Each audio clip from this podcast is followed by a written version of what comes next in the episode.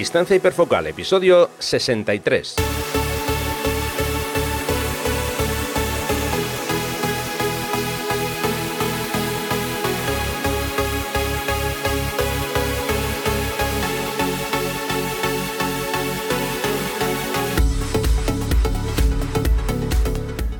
Hola, hola, hola, ¿qué tal? ¿Cómo estáis? Bienvenidos a un nuevo episodio de Distancia Hiperfocal, el podcast de fotografía de paisaje y viajes. Soy Rafa Irusta, fotógrafo especializado en fotografía de paisaje, y un día más, como siempre, está conmigo Sandra Vallaure, fotógrafa, viajera y responsable del podcast Destinos y Faca. Hola Sandra, ¿qué tal? ¿Cómo va todo? Hola Rafa, pues nada, aquí haciendo ejercicios para calentar las cuerdas vocales que las tengo un poco frías. Bien. Eso es porque no has hablado nada. Que va, que va, es que, no, es que no hemos tenido previo. bueno, venga, vamos ahí poco a poco. Hoy os vamos a hablar sobre la importancia de ser persistentes a la hora de practicar fotografía y vamos a conocer el trabajo de un nuevo fotógrafo que nos va a traer Sandra un poco más tarde. Pero antes de empezar, os quiero recordar que tenéis disponibles varias opciones de formación online para aprender conmigo desde vuestra casa, con sesiones individuales a través de Skype. Muy sencillo. Os dejo toda la información en rafairusta.com barra talleres. Repito, rafairusta.com barra talleres.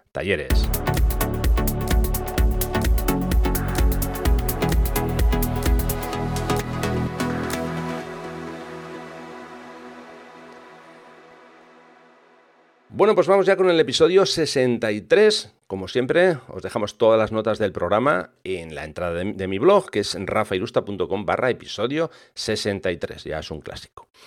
Eh, venga, Sandra, vamos a ir poco a poco a ver qué opinas tú de esto de la persistencia en fotografía de, paisaje, no sé, a ver cómo, lo ves tú. ¿eh?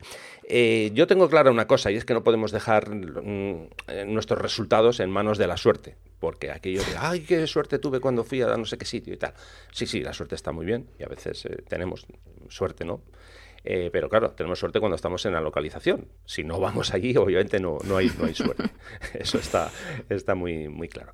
Eh, yo, para mí, en mi caso, hablo de, mi caso personal, eh, para mí la suerte está muy bien, pero la, clave es la, persistencia, el, ser persistente, machacón y, dale que te pego, ¿no? Eh, en mi caso concreto, mm, yo pienso que pasar un tiempo lo más mm, o el mayor tiempo posible en una localización al final se vuelve crucial.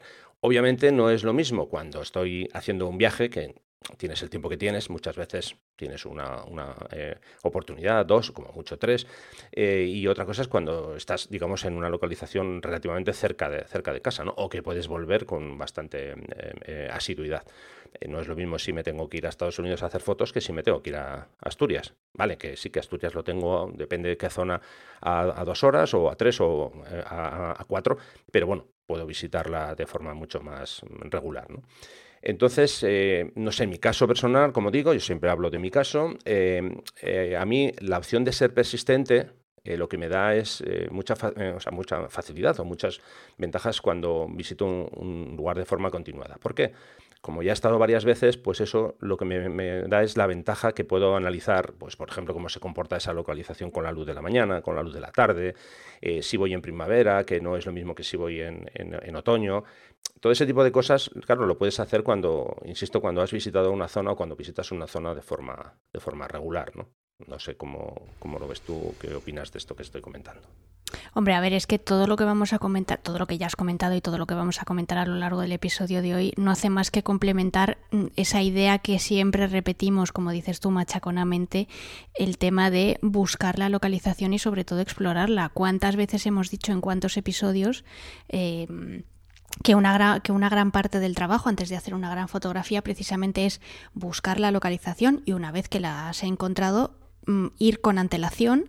¿Cuántas veces nos has contado que te despiertas a las no sé cuantitas de la mañana pues para ir antes eh, o incluso ha sido el día antes en, en, horas donde la luz no es muy buena pues precisamente para hacer todo ese trabajo de, eh, de exploración y ver pues dónde puedes conseguir las mejores composiciones, eh, posibles peligros que haya, em, dónde tienes que aparcar el coche, cuánto tienes que andar, si el camino está abierto o no, si tienes que atravesar una finca privada, no sé, bueno, todas esas cosas que ya hemos contado. Claro, eso mm, la primera vez que lo haces, em, pues te requiere un esfuerzo y un trabajo que ya la segunda vez no tienes que volver a hacer, ni la tercera, ni la cuarta, ni la quinta. Entonces, em, si, si haces lo lo que estamos recomendando que, hagas en, este episodio, que es volver una y otra vez a la misma localización, tu capacidad de, mm, digamos, de sacarle el máximo jugo y el máximo partido es infinitamente mayor. Hay un, hay un pretrabajo que ya tienes hecho y que ya has adquirido, ya tienes una, una serie de conocimientos que no necesitas volver a repetir sistemáticamente. Mm. Entonces, yo creo que ahí es donde está la clave de volver una y otra vez al, al mismo sitio, siempre que evidentemente pues eh, las circunstancias lo, lo permitan, ¿no? Y luego también otro, otro punto interesante que creo que, em, que no sé si tenías pensado tratarlo a lo largo del episodio, pero que, creo que es muy importante también, es que cuántas veces hemos hablado de, de la originalidad, ¿no? De, no hacer la misma foto que bueno pues que, podemos ver que hayan hecho otros fotógrafos pues precisamente para intentar ser un poquito más originales buscar otros puntos de vista. Claro en el momento en el que dependemos de la meteorología Em, nuestra foto ya va a ser original sí o sí, en el sentido de que las nubes no van a estar nunca en el mismo sitio, nunca nos vamos a encontrar eh, que la nube tenga exactamente el mismo tono, em, no sé, lila o naranja, o porque depende de si ese día pues, eh, pues el cielo pega un petardazo o no lo pega, o es un día, por ejemplo, en el que, por ejemplo, el día que fuiste a hacer las fotos del faro de Mouro, pues un día con un día súper tormentoso, con muchísimo viento, bueno, pues seguramente si vas dos días después las condiciones son completamente diferentes y a lo mejor te encuentras con un mar que es una balsa de aceite y entonces las fotos ya pues no tienen ningún interés. Sí, sobre todo, a ver, en esas situaciones que dices, eh, eh, justamente iba con idea de comentarlo, ¿no? Que ah, eh, yo insisto, ah, insisto mucho en esto, hablo de mí. A mí lo que, lo que me, en lo que me ayuda el, conocer una, localización, porque ya he ido más de una vez y sobre todo he ido unas cuantas, es que mi, vamos a decir que mi capacidad creativa se abre más.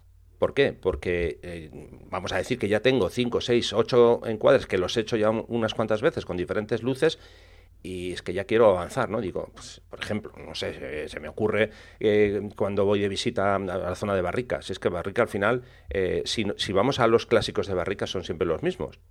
hay unas zonas muy concretas, ¿no? Entonces, claro, si ya tengo esa foto mm, con, no sé, con, con 25 tipos de luz diferente, ¿qué voy a hacer? ¿Una 26? Pues a lo mejor, a lo mejor no, que es lo que, lo que intento en, muchos casos, ¿no?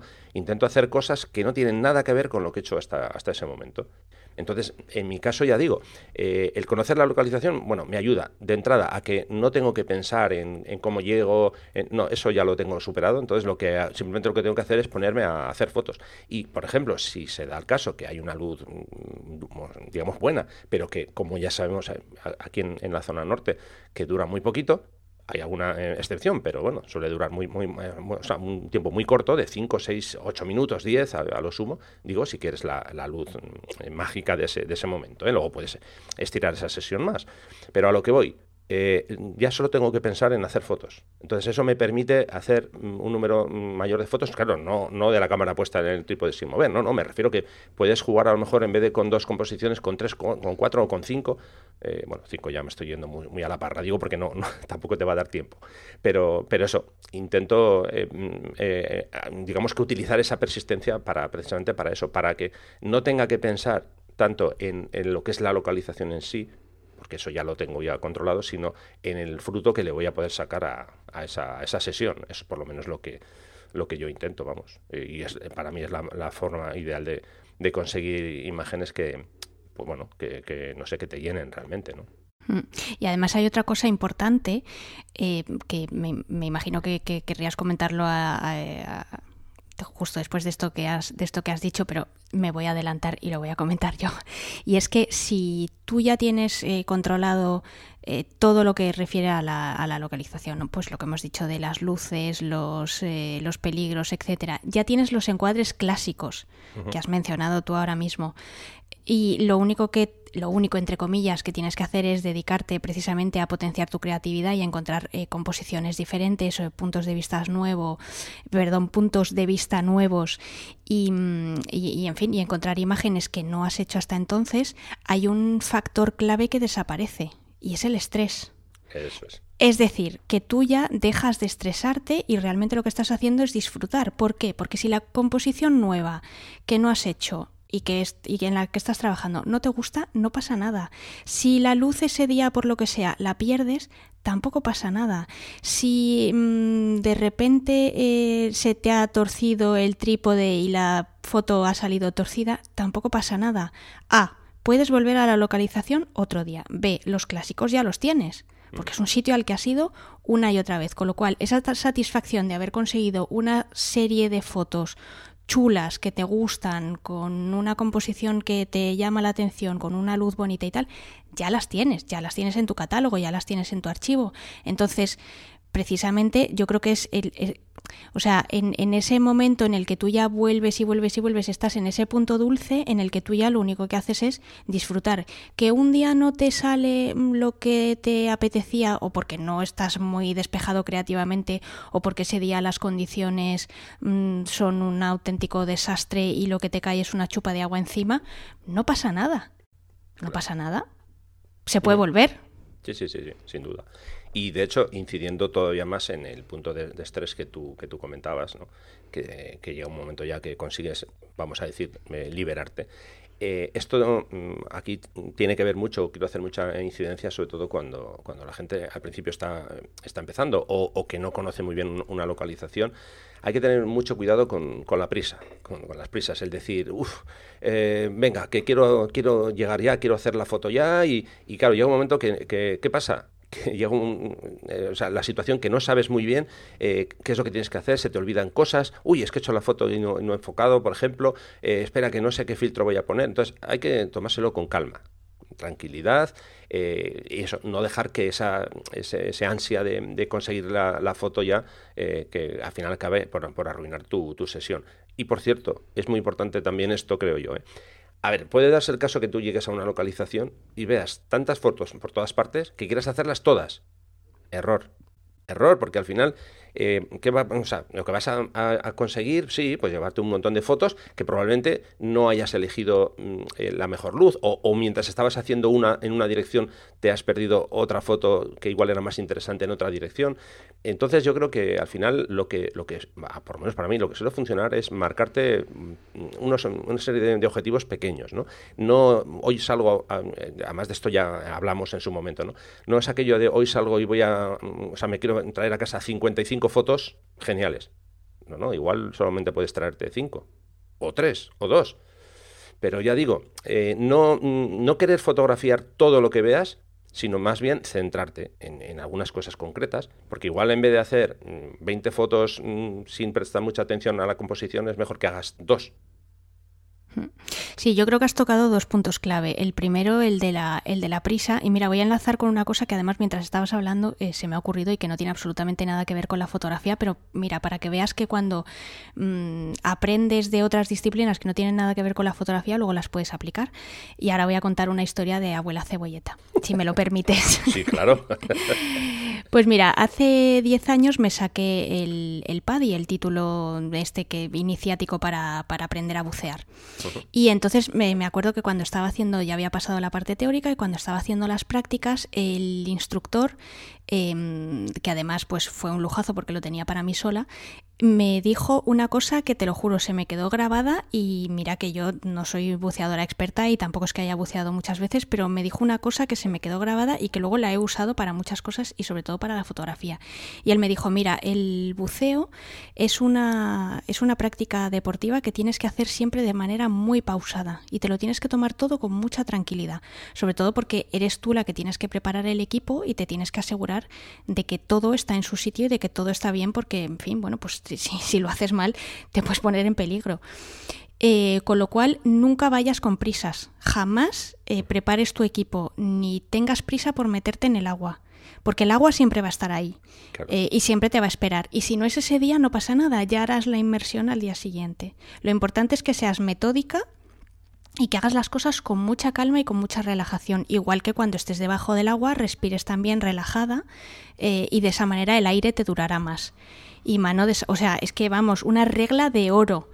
Y, y, de hecho siempre que hago fotos pues la aplico. Y entonces pues soy una persona muy metódica eh, y que intento hacer las cosas medianamente despacio dentro de pues esas prisas que siempre hablamos de que la luz dura poco, mm, en mi caso por ejemplo en los viajes pues no voy a volver a ese sitio, pero intento hacerlo de la manera más pausada posible y con esto enlazo con lo segundo que dices tú porque te tienes que poner objetivos mm, conseguibles, digamos, o factibles, ¿no? Eh, porque en el momento en el que abarcas mucho, aprietas poco. Mm y al final lo que te salen son ocho mierdas en lugar de una foto que más o menos merezca la pena. Y digo más o menos porque, bueno, yo tampoco es que sea, eh, o sea, ya me gustaría ser una gran fotógrafa, pero bueno, por lo menos una foto con la que yo me sienta más o menos satisfecha. Sí, a ver, al final los retos obviamente se trata de conseguir cosas que nos, nos sirvan o que nos llenen a, nosotros, ¿no? Yo esto siempre lo he dicho, eh, una cosa es cuando tú tienes un trabajo que alguien te encarga de hacer un reportaje y tienes que hacerlo porque sí, porque, tienes que hacerlo, ¿no? Y otra cosa es cuando tú haces fotografías para ti, para satisfacer, o por lo menos es como lo hago yo en muchas ocasiones, ¿no? Que hago fotografías para mí, para que me gusten a mí. Si luego no gustan, pues ¿qué lo vamos a hacer? Pues es que a todo el mundo no, le gusta todo lo que, lo que hacemos, ¿no? Pero si, me gusta a mí, yo ya estoy contento y estoy feliz. Y por eso, si yo voy a una localización y tengo, digo, imaginemos, ¿no? Que digo, a ver, tengo tres posibles encuadres. Eh, mm, pero imagínate, están alejados, eh, cada uno entre sí, y solamente de esos tres solamente me puedo quedar con dos. Bueno, pues eh, no voy a llorar porque ese tercero se me, se me escape. ¿O qué hago? ¿Hago los tres mal por, por, llevarme los tres? Yo creo que será mejor que haga dos medianamente bien que no tres mm, chapuceros. Entonces eso, vamos, lo tengo clarísimo. Eh, y sobre todo, volviendo un poco a lo que tú decías de, de, con calma, método y demás, vamos, eso está claro. ¿Cuántas veces nos ha pasado, y me meto en el, en el saco también, aquello de, ¿cuánta luz tengo hoy en, aquí en la escena? Qué raro, ¿no? Y de repente te das cuenta que tienes ISO 3200, porque la noche anterior habías estado haciendo unas pruebas de nocturnas o una sesión de nocturnas y se te ha olvidado cambiar. Eh, vamos, que, a ver, que tire la, primera piedra el que no sea culpable de eso, ¿no? Y pongo, bueno, pongo el ejemplo del ISO, que es algo muy, pero que muy típico, pero bueno, hay, hay más ejemplos, ¿no? Que, yo qué sé, o, eso, o que se nos ha olvidado enfocar. y alguien dirá, ¿cómo se te olvida enfocar? Sí, sí, pues a veces se olvida. Si tú tienes puesto el, el, enfoque manual y, en fin, que, puede pasar perfectamente. Entonces, por eso, sin ninguna duda, calma y súper tranquilos a la hora de, afrontar. Luego, hablando de la persistencia, yo mm, quiero aquí, mm, digamos, separar dos, dos, tipos de persistencia. En todo momento hemos estado hablando del volver y volver y volver a un lugar, pero yo contemplo otra persistencia diferente, ¿no? Y es aquello que vas a una localización o estás en una situación concreta y en muchos casos lo que te apetece es irte a casa, porque las condiciones no son las mejores. Pero aquello que dices, eh, espera, espera un poquito, voy a aguantar un poco más, voy a caminar un poco más porque a lo mejor me encuentro con algo que realmente me, satisface, ¿no? Y bueno, eh, tengo algunos ejemplos que os voy a dejar ahí en, en, las notas del, episodio. Eh, en mi caso concreto, bueno, pues recuerdo una, situación, ¿no? Eh, un día de, bastante, a nivel meteorológico, bastante, bastante malo en Gorbea, un día de, nieve, día de bastante niebla, y bueno, pues eh, en este caso concreto estaba con un amiguete y bueno, estábamos haciendo fotos, aquello que dices, bueno, ya que estamos aquí, pues vale, venga, vamos a, a ver lo que conseguimos, ¿no? Y bueno, eh, como digo, las condiciones eran tremebundas. Frío, que lo que más apetecía era directamente eh, caminar dos pasos y decir, no, mira, hoy no, volvemos al coche y nos vamos. Pero bueno, aquello que dijimos, no, no, venga, ya que estamos aquí, dale. Y empezamos a hacer fotos, bueno, una zona, una cascada, ya, ya, vais a ver, con un poquito de, nieve, eh, un ambiente así con, con, una niebla bastante misteriosa. Y bueno, ya habíamos acabado en esa zona y directamente, pues ya, insisto, lo que apetece, o sea, lo que nos apetecía ya era marchar y, aquello que nos miramos y, venga, vamos a subir un poco más arriba. Y en efecto, subimos un poquito más, más arriba y ahí encontré una foto que yo, vamos, le tengo un, cariño especial y bueno, ya, ya eh, en las notas vais a poder ver, es una fotografía de, de, de, una IA con unas, eh, estas mm, típicas ramitas que todavía quedan del otoño con una escena un poquito de agua en la parte, en la parte baja y, bueno, yo esa fotografía la conseguí precisamente por eso, por la persistencia de todavía querer continuar en, la localización, no rendirnos y decir, venga, nos vamos ya, ¿no? En algunas ocasiones eso sale mal. Sale mal porque insistes, insistes y, bueno, pues ya, vamos, te vas a casa con una caladura increíble que, tiene, parece que va chorreando, eh, eh, pero bueno, en fin, esto, esto es, al final esto, esto es así, ¿no? Se trata de, intentar y, bueno, eh, cada uno obviamente se pone el límite de hasta dónde quiere seguir intentando. ya digo, en, este caso en, concreto, pues bueno, la idea salió, salió bien. Y ya digo, aquí no fue el, volver y volver, sino que ya que estábamos allí, venga, ¿qué hacemos? ¿Nos vamos? No, no, seguimos un poco más. Y bueno, pues ya digo, el resultado a mí personalmente me gusta lo que, lo que, lo que conseguimos, ¿no? La foto es una foto súper chula. Yo la he visto hoy porque, bueno, pues aunque parezca que no, pero no he visto todas las fotos del archivo de Rafa. Eh, y la foto, la verdad es que mereció la pena. O sea, es una foto que transmite muchas cosas. Tampoco la voy a desvelar porque no tiene mucho sentido si no la tenéis delante de los ojos. Pero, vamos, yo mm, que no estaba ahí contigo ni con tu amigo, creo que mereció la pena el esfuerzo que hicisteis por el resultado bueno, se agradece. Oye, otra cosa, otra cosa que quería comentar también a raíz de lo que estábamos hablando, em, que tú estás mencionando más la parte, bueno, obviamente, de paisaje, de meteorología, etcétera, em, pero yo también aquí quería hacer un inciso en fotografía urbana, porque mm, el hecho de persistir también da sus frutos, en el sentido de que aquí no solo depende, eh, dependemos de la meteorología, que también, y de la luz y de ciertas condiciones, sino también me estaba viniendo a la mente em, el tema de cuánta gente hay en la foto y cuánta gente te permite o no hacer la foto. Y me estaba, y, por ponerte un ejemplo concreto, me estaba, me estaba acordando de que em, yo he estado muchísimas veces en Roma, pues por lo menos más de una docena. Y claro, hay sitios a los que he vuelto una y otra y otra vez en muchas ocasiones. Y, mm, y, y, ha habido muchas veces que no he podido conseguir la foto que yo quería, pues por infinidad de, situaciones. Pues, o porque de repente en el encuadre, mm, qué mala suerte, aparecía un. Em, un andamio porque de repente estaban eh, restaurando no sé qué, que eso en, eh, en, capitales europeas se da mucho porque, en fin, como hay que conservar el patrimonio, pues, y entonces ya aparecía el andamio y a tomar viento la foto. Eh, que dependiendo de la hora a la que vayas, pues te puedes encontrar con unas hordas que, o sea, olvídate de ir dos horas antes a coger sitio para estar ahí en posición en la hora azul. Es que da igual a la hora que vayas. Eh, si quieres hacer una foto, por ejemplo, me, viene ahora a la mente el, el, Ponte Sant'Angelo, que es uno de los puentes más famosos que hay en Roma, que tienes justo enfrente el Castel Sant'Angelo y es un puente donde hay una serie de estatuas con unos ángeles y tal, es un sitio súper fotogénico. Pues yo creo que como no vayas a las 3 de la mañana, es que siempre hay gente en ese puente. Entonces, claro, sí, las 3 de la mañana muy guay, pero un cielo, un cielo negraco que, te puede salir ahí un ruido que te mueres.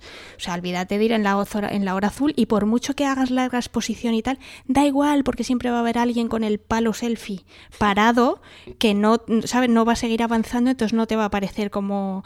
No, no vas a tener ese efecto fantasma, ¿no? Sí. Em, entonces hay que volver una y una y otra. O sea, ¿cuántas veces he ido a la fontana? Yo no tengo una foto medianamente decente de la fontana de Trevi. Es imposible. Es que da igual. Yo he ido a las 8 de la mañana, ya había gente. He ido a la 1 de la mañana, seguía habiendo gente. Es que da igual, da igual. O sea, entonces el tema de la, de la persistencia, mm, os lo digo también por si mm, no, no hacéis solamente fotos de, de paisaje naturaleza, sino que también hacéis fotos en, en otros entornos, en entornos más urbanos, em, al final también consigues, eh, consigues tus recompensas porque, bueno, pues se dan una serie de circunstancias que muchas veces hacen que no puedas conseguir la foto que tú quieres ni a la primera, ni a la segunda y muchas veces ni a la tercera. Pero bueno, hay que seguir ahí intentándolo ahora que has dicho, ni a la primera, ni a la segunda, ni a la tercera. Os voy a poner también dos fotos de, eh, bueno, es un paisaje de, picos de Europa. Eh, bueno, a mí me gusta mucho Picos de Europa y vamos bastante eh, a menudo. Y hay una vista en concreto que yo ya, ya he perdido la cuenta. Yo no sé, no sé cuántas veces hemos ido. Es que, en serio, yo no sé si han sido 12, 14, 16, 20, es que no lo sé. Porque hemos ido tantas veces hemos ido de amanecer, de atardecer, daba, o sea, daba igual, es que nunca jamás habíamos conseguido nada. es que es un sitio muy puñetero, ¿eh? Nada, no, no había Picos es muy difícil, es que eso siempre está tapado. Es, ya digo, es un, bueno, un, había sido un, suplicio. El caso es que, eh, pues no sé, hará aproximadamente, pues calculo yo que un mes y medio, dos meses, una cosa así, eh, bueno, pues eh, aquello que dices, venga, vamos a insistir una vez más. Yo es que en ese, en, ese sentido hay lugares eh, por los que no tiro la toalla y digo, venga, venga, otra vez y otra vez. Y, la verdad que, bueno, tuvimos una, una tarde, mm, vamos, apoteósica os voy a, dejar dos fotografías. Una es eh, de cómo estaba evolucionando durante la tarde eh, unas formaciones nubosas, que bueno, ya, ya, las vais a ver, no os voy a adelantar nada. Y luego ya cómo quedó el color a la, a la hora del atardecer. ¿no? Aquello que, que dices, mira, me ha costado un montón, he tenido que venir un montón de veces, pero este sabor dulce que, me deja la, la, recompensa ¿no? de lo que me llevo, al final, vamos, eso mm, paga todo, absolutamente todos los malos tragos que has tenido antes de, eso, de diferentes intentos, ir una vez y otra y otra. Porque al final, claro, piensa una cosa, si tú vas a una localización para intentar hacer el atardecer y no sale, eh, eh, bueno, no pasa nada. Pero claro, si ha sido 10, 12, 15, 20, 20 veces, son 10, 15, 12 eh, oportunidades que has perdido porque podías haber intentado en otro lugar, que a lo mejor sí que habías tenido más suerte, ¿no? Eh, esto es así, obviamente, pero bueno.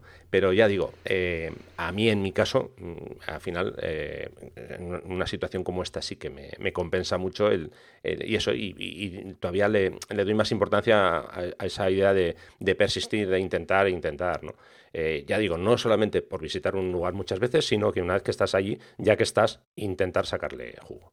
Hmm. Y, de todas formas, yo, yo insisto en que, eh, y yo la primera, ¿eh? que muchas veces tenemos la idea preconcebida de que cuando hace mal tiempo o cuando hace un tiempo realmente horrible no se pueden conseguir buenas fotos y, eso no es totalmente cierto. De hecho, tú vives en una zona donde el tiempo es tremendamente cambiante y donde puedes tener ventanas eh, en las que de repente pues se abra un claro o incluso que el tiempo sea tan tremendífero que, le puedas sacar partido también, ¿no? O sea, yo estoy segura de que cuántas veces habrás hecho fotos en tormentas, con cielos completamente cubiertos o largas exposiciones con, eh, pues eso, con unas nubes mm, color ya mm, azabache, que, vamos, que parece que es que te va a caer la ira de los dioses encima y luego resulta que son fotos también que llaman muchísimo la atención y que también transmiten mucho, ¿no? Sí, sin duda. A ver, mi mayor enemigo es el cielo azul. El cielo plano, claro, claro. Lo odio, lo odio. Y, bueno, me ha tocado unos cuantos viajes. Eh, es que eso te iba a decir, que, ¿eh? que, muchas veces has contado que en algunos viajes te ha tocado eso, que es lo que más rabia del mundo te puede dar. Sí. Y, bueno, y, pero es lo que había, ¿qué vamos a hacer? Sí, bueno, a ver, hay un, caso concreto, eh, viaje al oeste americano, a la zona de, de Horsuben, eh, creo que ya no sé si fueron tres, creo que fueron tres intentos de amanecer. Los tres exactamente la misma luz al final, porque si no hay nubes, la luz no cambia. No, es plana. El, sol sale y ya está, se levanta y punto. Bueno, da igual que vayas el primer día, el segundo o el tercero, porque la foto que te vas a llevar es prácticamente la misma, porque en tres días eh, el sol no cambia de, de ubicación, eh, cambia muy, muy poco. Eh, claro, si, si, vas, mm, yo qué sé, tres veces en tres meses diferentes, pues sí, el sol sale por un lugar diferente, pero en tres días pues eso es, claro, es que es lo más odioso del mundo, porque dices, que, no, aquí no pasa nada, pues sale el sol y ya está, ¿no? Pues nada, en, en, una situación así que haces, pues te aguantas, es que no puedes hacer otra cosa. Por eso, bueno, disfrutas, disfrutas del sitio y ya está, aunque no te lleves la foto, pero, pero bueno. Claro, claro, eso por supuesto. ¿eh? Que al final, a ver, yo digo que, me, resulta incómodo y tal, es así, pero bueno, que al final las fotos están muy bien, pero el, viaje al final es, es, un todo, no son solamente las fotos. O sea que en ese sentido, sin, sin problema. En fin, bueno, pues hemos hecho un pequeño repaso de, eso, de cómo vemos nosotros este aspecto de la persistencia y, yo creo que, bueno, más o menos ha quedado claro, ¿no? Cuál es nuestra, nuestra idea al respecto. Así que, si te parece, pues nos vamos a hablar de un fotógrafo de viajes, no sé cómo lo ves. Venga, fenomenal, pues seguimos. Venga, vamos ahí.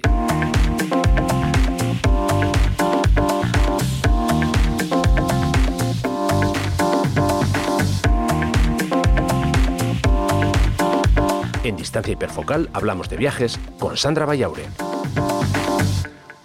Bueno, pues vamos a ello, Sandra. Cuando quieras, el tiempo es tuyo. Bueno, pues hoy os traigo un fotógrafo que también hace relativamente poco tiempo que, descubrí. Al final parece mentira, pero con el tema de estar preparando la sección de este podcast, pues voy descubriendo pequeñas joyas, no solo para descubriroslas a vosotros, sino también eh, por puro egoísmo. y, hoy os traigo el trabajo de un fotógrafo francés, aunque de origen camboyano, eh, que se llama eh, Butearakam. Os voy a dejar, como siempre, en, las notas que va a publicar Rafa en, en el blog pues todos los enlaces a su página web y a sus em, redes sociales para que podáis ver su, su, trabajo. Y bueno, pues este fotógrafo que como os digo es de origen camboyano, nació en, en Normandía, pero lleva viviendo en París pues desde hace más de, de 10 años. Y bueno, pues en principio él nunca se planteó ser fotógrafo, de hecho, pues él sí le interesaba mucho el arte, la música, el tema del monopatín, el diseño gráfico y tal, pero bueno, lo de la fotografía como que no le llamaba mucho la atención. Y de hecho él empezó su carrera profesional siendo em, diseñador durante varios años para varias empresas, em, para varias startups francesas en, en París. Y bueno, pues en 2011 resulta que sale una app que no sé si habéis oído hablar de ella, se llama Instagram. Y resulta que, bueno, pues eh, alguien en el trabajo se lo comenta y se abre una cuenta y empieza a hacer fotos con su iPhone. Y pues obviamente empieza a hacer fotos de París.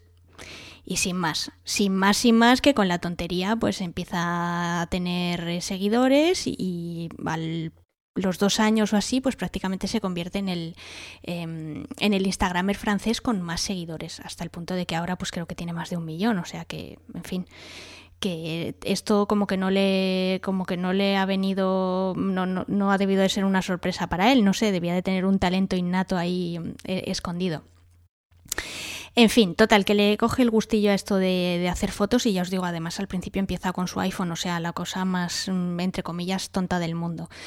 Y bueno, todo esto le lleva a, publicar un, libro, un libro además muy interesante que os dejo el, enlace, pues por si mm, queréis ver más sobre el libro o echarle un, vistazo, eh, que se llama además eh, Point of Booth, que es, una, es un juego de palabras entre eh, punto de vista y su nombre.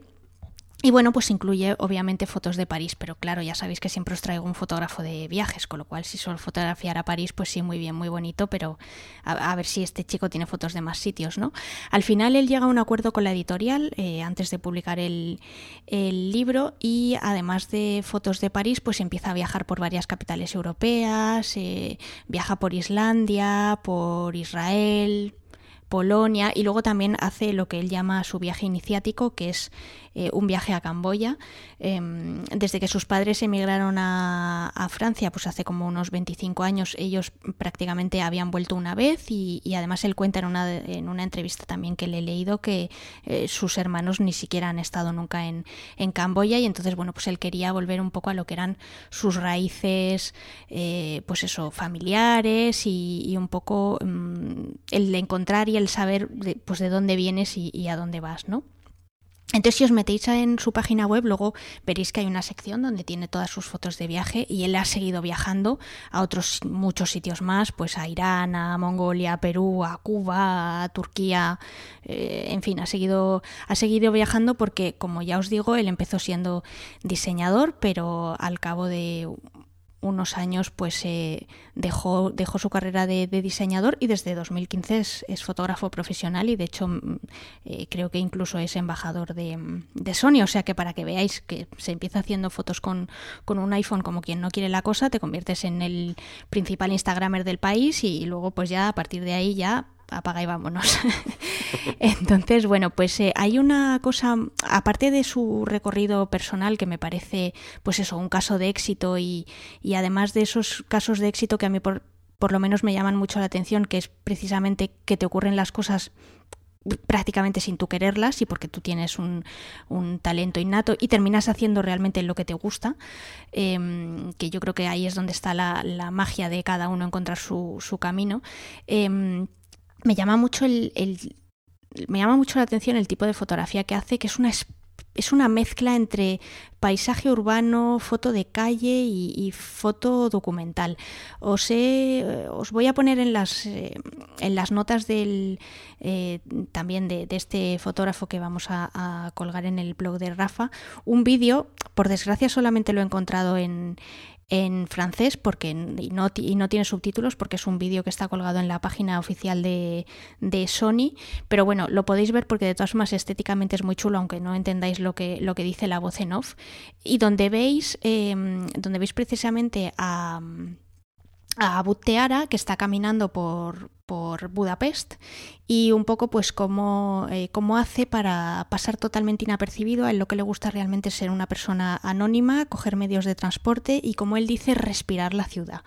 Eh, o respirar el sitio en el que está, eh, precisamente para mm, un poco ser una especie de esponja que vas absorbiendo todo lo que, todo lo que vas viendo y luego intentas eh, plasmarlo en, en, las fotos que, sacas con, tu cámara, ¿no?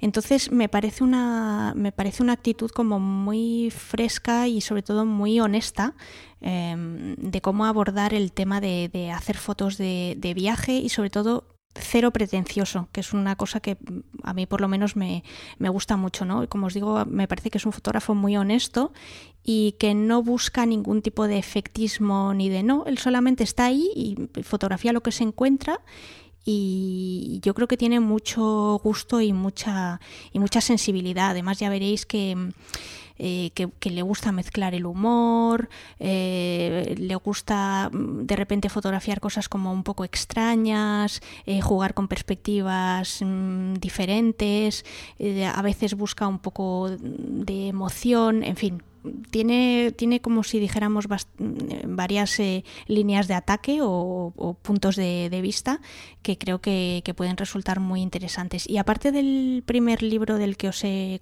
del que os he hablado, que lo publica en, en 2013, ahora este mm, este año acaba de publicar un libro que se llama Alma de París. Es un libro muy cortito, la verdad me ha sorprendido.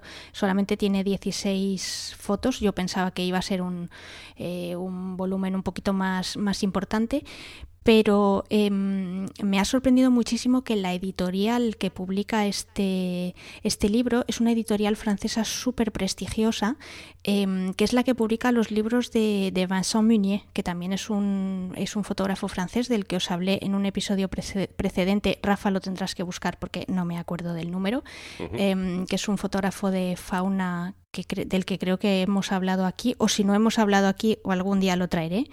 Em, y es una editorial súper prestigiosa que realmente solo publica trabajos de fotógrafos muy consolidados y con una trayectoria ya digamos de peso y, bueno, pues para que veáis un poco la, calidad del, trabajo que, publica Buteara y que creo que, merece la pena que, le echemos un vistazo. Oye, a ver si he metido ahora la pata con, con Vincent Munier, lo, vamos a comprobar, ¿no? No vaya a ser que he dicho, que he dicho algo de que he hablado aquí ahora de un, de un fotógrafo y luego resulta que no lo menciona en un episodio. Si no lo he hecho, mm, perdonadme, lo vamos a comprobar, ¿eh?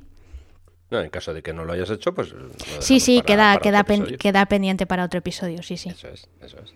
Muy bien, Sandra, pues nada, ya nos has dejado deberes para que echemos un vistazo al, trabajo de, este fotógrafo y, nada, que eh, vamos a continuar adelante, ¿de acuerdo? Sí, seguimos. Venga.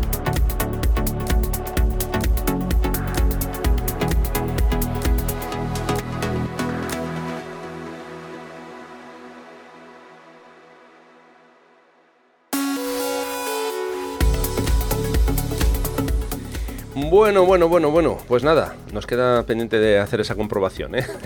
Ahí me lo apunto en, la, libertad de las tareas. Eh, oye, que se nos ha pasado el tiempo volando, que ya nos tenemos que despedir. Sí, sí, pero bueno, la abuela cebolleta ha hecho la comprobación y efectivamente hablé de Vincent Munier en el episodio 29. Es que de verdad me estaba quedando ahí con la espinita clavada y digo, a ver si ahora he metido la gamba, pero no. No, amigos, ahí tenéis el episodio 29 en el que os cuento todo sobre Vincent Munier. Tú, tú piensas que este es el, episodio 63. Eh, acordarse de todos los fotógrafos de los que has hablado eh, no es fácil, no es fácil. ¿eh? O sea que, vamos, que quedas mm, total y absolutamente perdonado. Sí, sí, como hemos hablado de satisfacción en este episodio, me voy satisfecha sabiendo, sabiendo que he hecho los deberes. Bueno, pues nada, con esta, con este clave de humor y con esta tontería que os acabo de decir, eh, nada, pues nos, nos vamos a empezar ya a despedir, no sin por supuesto recordaros, como siempre hacemos al final de cada episodio, eh, que por supuesto siempre estamos abiertos a vuestros comentarios, a vuestras sugerencias, a vuestras críticas también, siempre y cuando sean constructivas, que podéis hacer, pues eh, como siempre, a través del blog de, Rafa, dejando ahí un comentario. También podéis poneros en contacto con nosotros a través de las redes sociales. Si queréis hacerlo por Instagram, pues podéis, podéis contactar a, Rafa, cuyo usuario es Rafa Irusta. Si queréis poneros en contacto con nosotros a través de Twitter, nos podéis mencionar a ambos. En el caso de Rafa, su usuario es el mismo, que es Rafa Irusta. Y yo soy Vayausa, que se deletrea V-A dos L's a U S A y luego también recordaros que bueno pues que podéis em, formar parte del grupo de Telegram que Rafa lanzó hace ya unas semanas y que yo creo que ya Rafa ha dejado de ser un grupo de prueba, ¿no? Yo creo que ya es un grupo que está consolidado. Si, si queréis entrar en el grupo, pues lo único que tenéis que hacer es pinchar el enlace que Rafa deja en, en las notas del, del episodio y a partir de ahí pues ya empezáis a charlar con el resto de, de, gente que está en el, en el grupo, que siempre hay conversaciones muy, muy interesantes. Así es. Eh, nada, pues. Eh, Otra cosa que se me ha ah, olvidado, sí, perdona. Eh, que, bueno, que la gente tiene que echarle un vistazo a tu, a tu canal de YouTube. Ah, que ya llevas que ya llevas unas unas semanas ya publicando ahí un contenido súper interesante que estás que estás haciendo a través de directos pero que son directos que se quedan colgados en, en tu canal donde bueno pues ahora has empezado un un bloque de, crónicas sobre tus viajes, pero que bueno, que esperamos que eso siga y que nos sigas mm, entreteniendo con, más contenido, que además siempre aprendemos mucho contigo. Pues yo por lo menos, vamos. Sí, bueno, esa es la idea. La idea es ir, subiendo eh, como mínimo cada semana, eso es por lo menos lo que voy a intentar, eh, hacer un directo y, luego eh, dejarlo colgado. a mí me gustan los directos porque, bueno, estoy en contacto, valga la, redundancia, en directo con, con vosotros, podéis hacerme preguntas una vez que, finalizo em, esas, pequeñas presentaciones, pues siempre dejo el chat abierto un rato y bueno, eso podéis preguntar y bueno, a mí es que me gusta, el contacto directo me, va, me va. O sea que eso, podéis entrar eh, sin ningún problema, eh, también os voy a dejar el, enlace y eh, bueno, podéis eso, podéis mm, consultar y, podéis ver los, los que ya están subidos y de paso si, bueno, si os queréis suscribir, pues así os enviará el propio sistema un mensaje para que os llegue aviso cuando esté en directo. Eh, así que nada, eh, yo creo que hemos dicho ya todo lo que, lo que teníamos pendiente. Sandra, eh, muchísimas yo creo gracias. Que sí. Nada, a ti, a ti por dejarme estar aquí para petada, porque en el podcast como no es en directo, así nadie me puede atacar. que nada, que gracias como siempre por otro episodio más, ya 63, y nada, que nos escuchamos dentro de dos semanas. Claro que sí, así que nada, un abrazo fuerte y, y eso, cuídate mucho y en dos semanas estamos por aquí de nuevo, ¿vale? Otro para ti. Y para los oyentes. Eso es. Y nada, por mi parte ya simplemente eso, deciros hasta dentro de, 15 días. Antes mm, os quiero recordar que tenéis disponibles varias opciones de formación online si os apetece. Eh, así podéis aprender conmigo desde vuestra casa con sesiones individuales a través de Skype y que os dejo toda la información en rafairusta.com barra talleres. Repito, rafairusta.com barra talleres. Nada más, muchísimas gracias y hasta el próximo episodio de Distancia Hiperfocal. A ser buenos todos, ¿eh? Venga.